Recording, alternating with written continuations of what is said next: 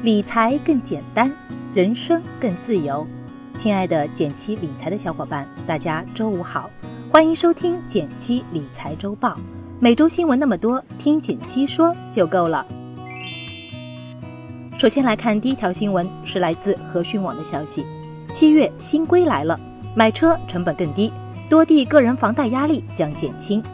七月起，又有一波影响大家生活工作的新规实施，个人将迎来一波红包雨。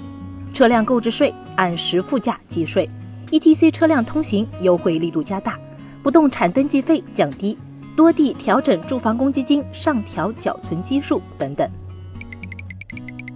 下半年刚开始，国家就给我们发了一波很实用的福利，这里我替大家简单归纳了一下。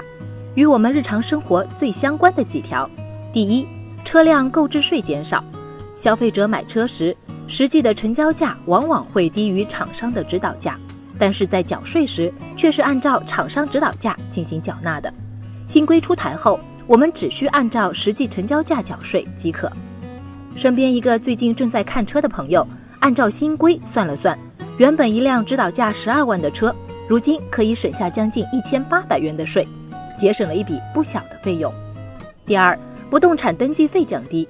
准备申请办理车库、车位、储藏室不动产登记的朋友有福了。以前每件登记要交五百五十元，七月一号起每件只收八十元。第三，ETC 用户享受不少于百分之五的通行费优惠，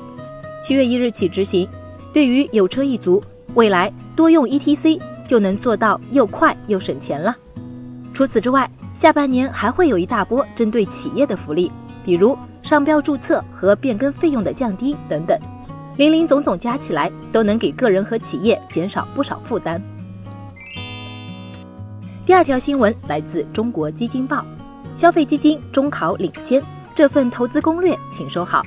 统计数据显示，上半年涨幅超过百分之五十的基金中，多只产品属于消费行业基金。实际上，消费行业自二零一六年以来就持续表现领先，一批基金业绩表现亮眼，无论从短期还是长期业绩看，都是赢家。其实从二零一六年至今，消费行业整体表现一直不错，原因其实很简单。一般来说，消费行业受宏观经济波动的影响较小，尤其对于刚需消费品来说，吃喝穿用总是少不了的。所以，消费行业的业绩稳定性很好，也难怪身边不少投资消费行业的朋友这两年的长期收益都不错。那么，如果你也想参与一些该行业的投资，有哪些途径呢？我的建议是通过相关行业基金投资来分散风险。至于可选的类型，一般市场上有两类，一种是直接买入消费板块的指数基金，比如招商中证白酒指数等等。他们的特点是只投资单一行业，潜在风险较大。另一种是买入主动管理型消费主题基金，比如易方达消费行业，但这类基金的表现和基金经理的管理水平和投资风格有很大关系，所以不确定性更大。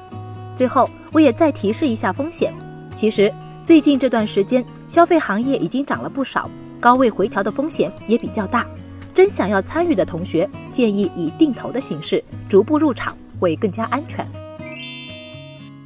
第三条新闻来自第一财经，国家医保局出大招，信息化改革影响十三点五亿人的医保使用。国家医保局印发了医疗保障标准化工作指导意见，指出我国医疗保障制度建立运行二十多年，尚未形成统一的标准化体系。未来要建立国家统一的医保信息标准及信息平台。不知道你有没有这样的经历？有时候我们换一家医院、换一个地区看病时，往往会遇到各种麻烦。这是由于现有的医保信息系统是建立在地方信息系统上的，因此存在标准不统一、数据不互认、难以共享、区域封闭等问题。医保局这次的大招。简单来说，就是要建立一个国家统一的医保信息标准及信息平台。它的好处有很多，比如说异地门诊报销有望加速，未来信息化统一编码后，大家在进行跨省异地就医时，支付结算效率会更高。同时，也将为全国医保一卡通、异地门诊及时支付等便民措施打好基础。另外，未来在异地医保定点药店买药时，也不会再出现因数据不统一而无法享受福利的情况。不仅如此，未来全国药品招标采购价格也会逐渐透明化，让老百姓用上放心药、便宜药。所以总体来说，随着这个信息平台建立，未来我们在全国范围内看病买药都会更便宜、更方便、更透明。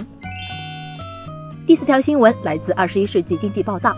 上海垃圾分类新规最新进展。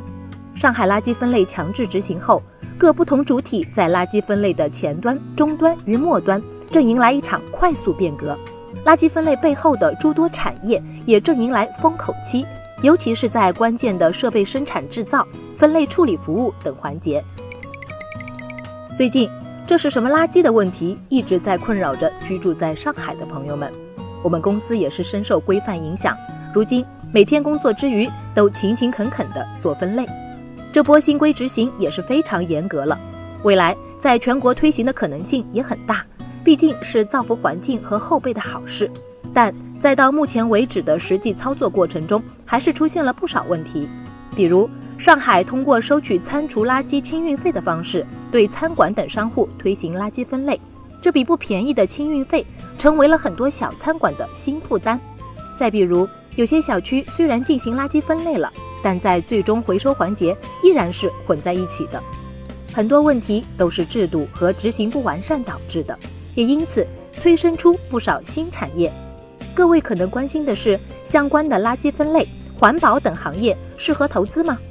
从我的角度来说，不建议大家参与，因为目前绝大多数相关行业的公司都是重资产运营。且依赖政府订单，业绩和发展前景都不明朗，所以我们看看就好。对于普通人来说，还是积极响应国家号召，从自己做起，把垃圾分类养成习惯才是更要紧的。最后来到一句话新闻时间，皇上你也该知道一下。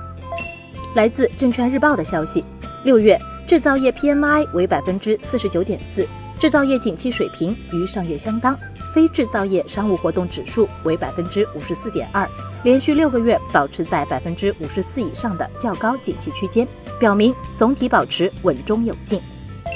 来自二十一世纪经济报道的消息，二零一九年上半年可转债井喷，共发行六十二只，合计规模达一千五百四十七点七六亿元，全年有望突破两千亿。未来越来越多上市公司可能会选择这一融资方式。来自和讯网的消息，二零一九年基金公司半年度规模排行出炉，除开货币基金，易方达基金以三千两百二十一亿元荣获规模榜第一，华夏基金两千八百四十七亿元，博时基金两千七百三十六亿元，分列第二、第三名。